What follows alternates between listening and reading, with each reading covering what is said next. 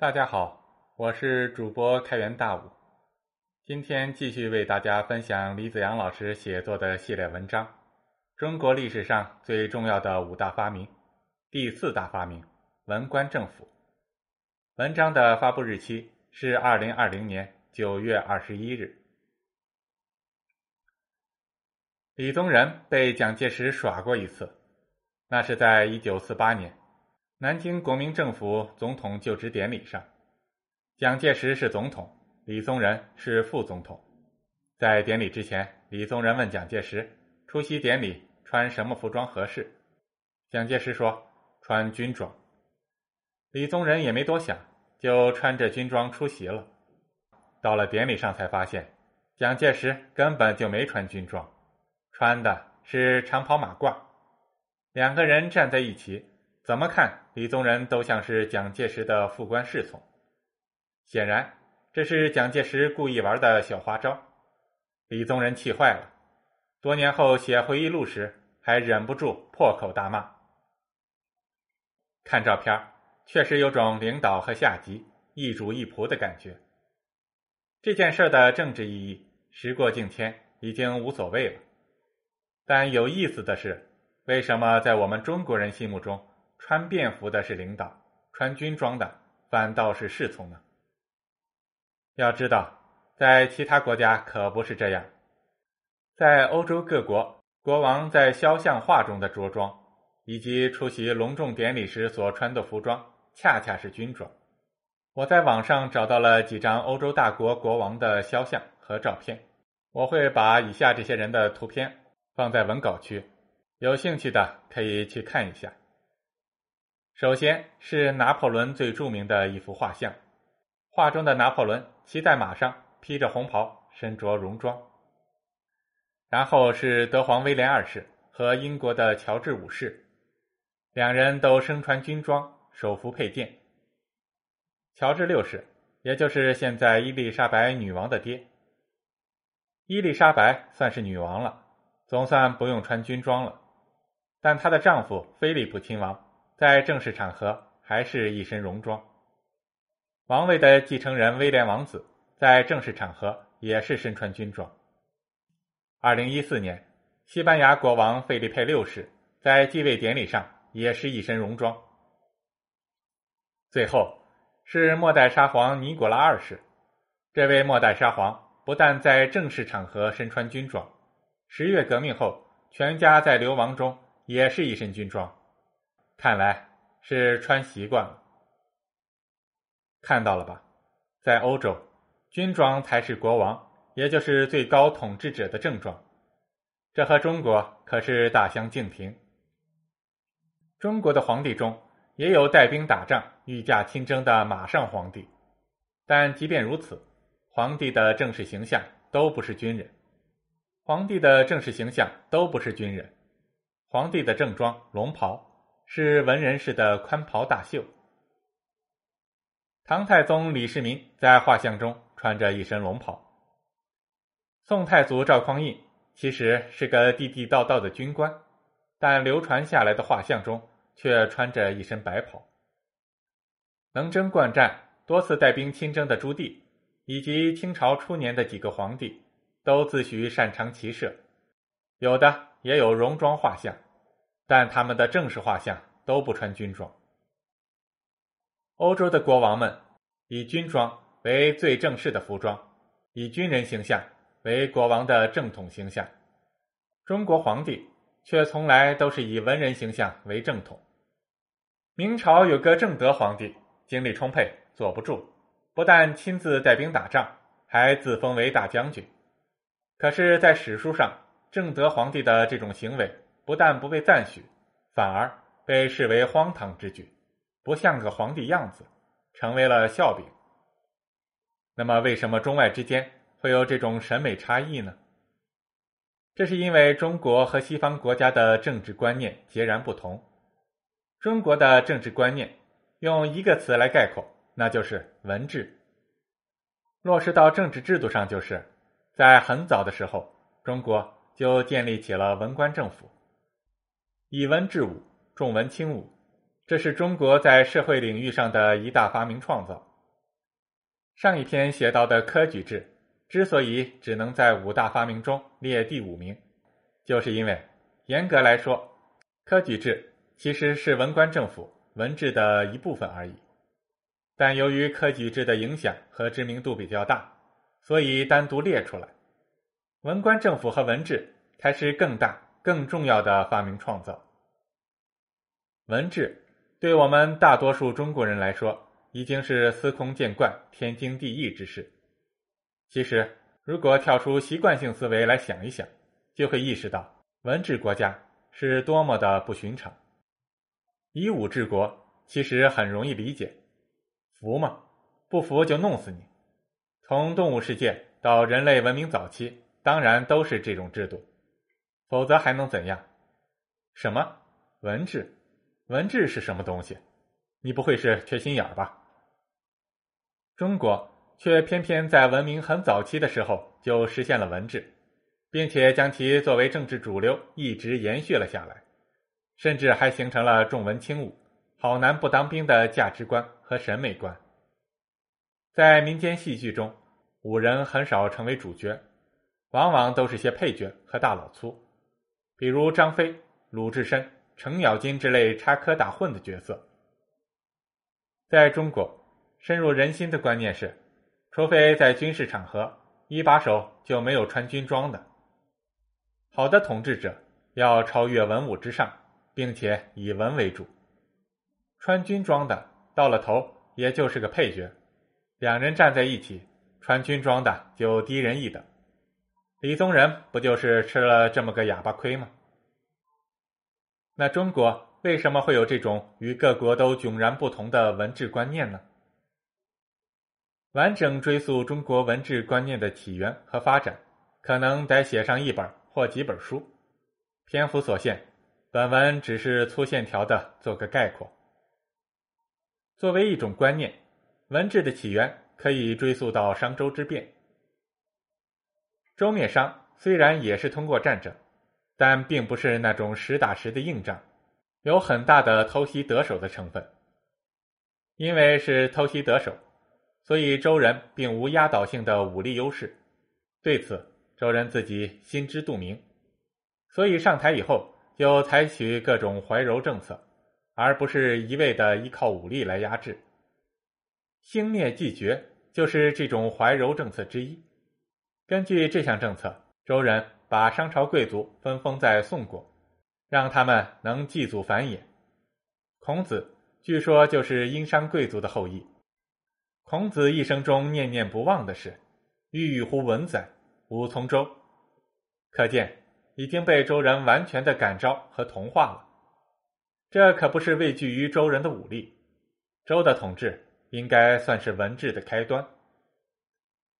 从另一个角度来说，从很早的周朝开始，中国的国家和社会之间就实现了和解，国家不再是依靠武力的征服者，社会也不再是趋于武力之下的被征服者，并且统治者和被统治者之间还订立了契约，如果统治者残暴不仁。失去天命，被统治者就可以顺乎天而应乎人，有革命造反的权利。用现代的语言来说，就是因为有了革命契约，所以国家的合法性就在于为民造福，而不是武力优势。不去为民造福，残暴的对待人民的国家，人民就有权利推翻它。经过春秋战国，到了秦朝，这个观念。已经成为了官方的正统观念。秦始皇虽然被认为是暴君，但实际上，秦始皇也是把造福人民作为执政和奋斗目标的。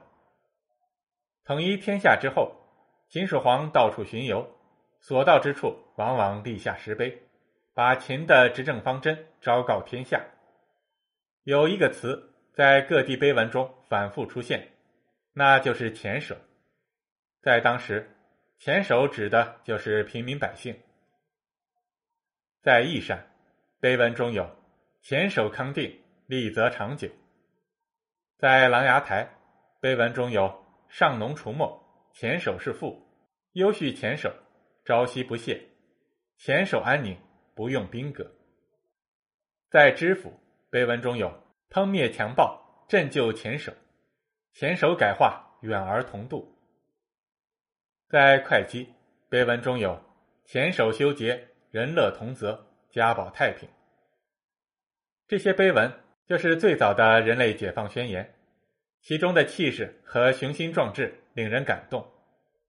但是秦毕竟是旧贵族延续下来的国家，还不是纯粹的人民国家，对人民依然是居高临下的视角。秦的那些大工程虽然是国家民众所需，但建设太过急切，民众不堪重负，以致王朝短命而亡。总结了秦王的历史教训，汉初的刘邦把文治原则正式确立了下来，那就是马上得天下，安能马上治天下？